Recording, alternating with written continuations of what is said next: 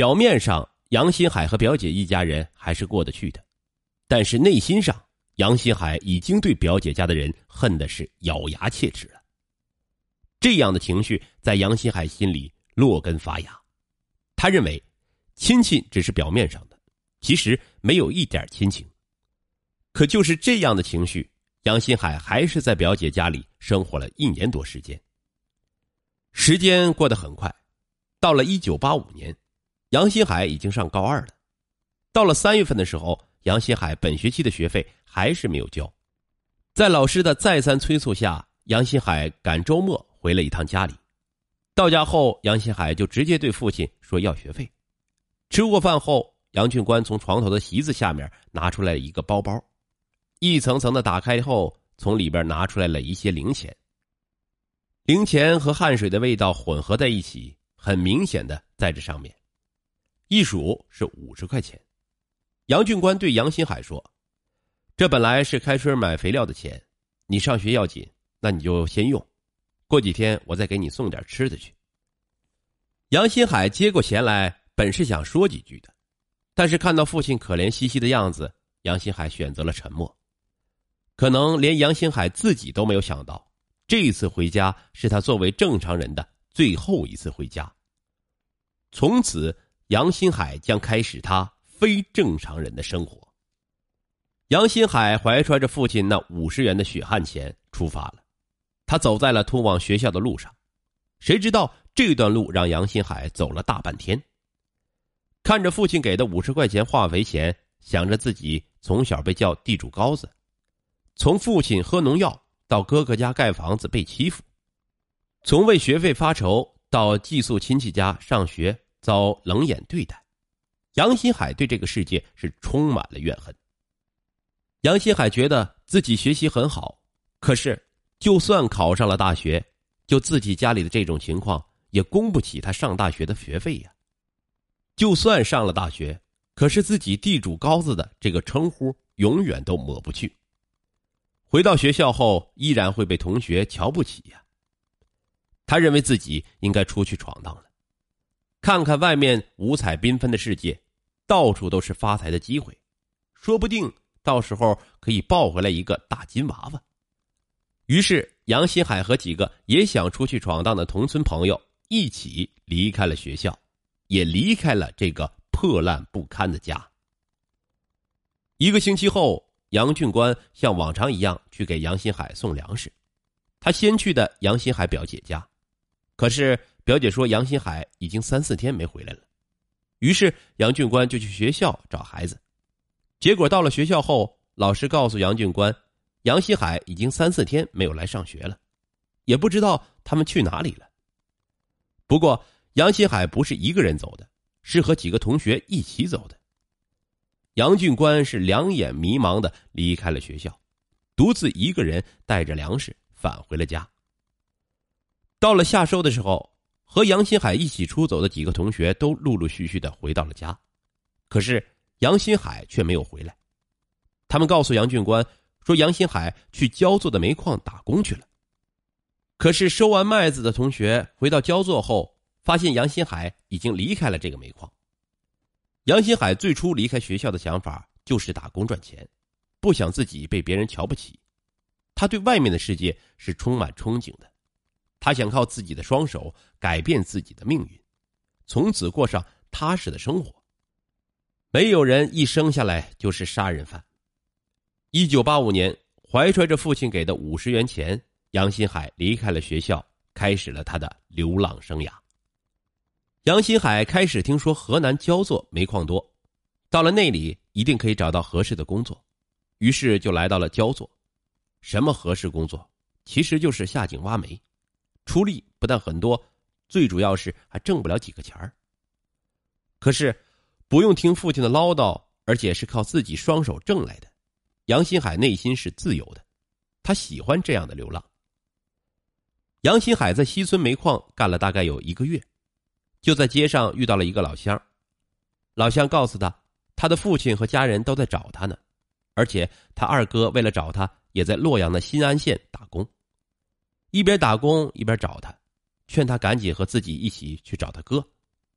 这没等杨新海犹豫，老乡就拉着他去了新安县，去找了杨新海的二哥。到了新安县后，很快杨新海就看到了二哥，二哥激动的是啊，哭哭啼啼，一边哭一边说：“三弟啊，你去了哪里了？咱们兄弟几个人就属你有文化。哎呀，本来咱爹就全部都指望着你呢，你咋就不上学跑了呢？”杨新海冷冰冰的说：“二哥，你别哭。你既然知道父亲全部都指望着我，那为什么我上学到现在你一分钱都没出过？你为我做过什么？”这句话让二哥是哑口无言。可是，毕竟是自己的弟弟啊，二哥继续劝他不要乱跑。马上就要收麦子了，我们一起回家，咱爹想你了。杨新海继续冷冰冰的说：“想我干啥用？连供应我上学的能力都没有，想我有啥用？你要回你自己回。我刚出来不久，在外干活还没干够呢，不想回家。”二哥看杨新海的样子，也是无法说服他，所以也就不再劝他。于是买来了饭菜，让杨新海先吃。这心想着都是亲兄弟，让他住下来慢慢说，总会让他心软的。在随后的日子里，二哥时不时就让杨新海跟自己回家，可是杨新海根本不听，每次的回答就是要回你自己回，我可不想再回那个贫穷的村子，更不想再看见那个窝窝囊囊的家。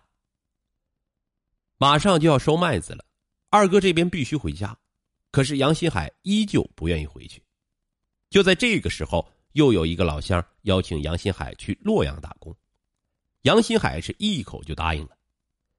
在他二哥离开的时候，给杨新海买了一双球鞋，还另外给了十块钱，又给杨新海买了一包馒头，心想这一分手就不知道啥时候能再见了。杨新海也告诉他二哥，说你走后我也不在这儿干了，我要跟老乡去洛阳那边找工作去了。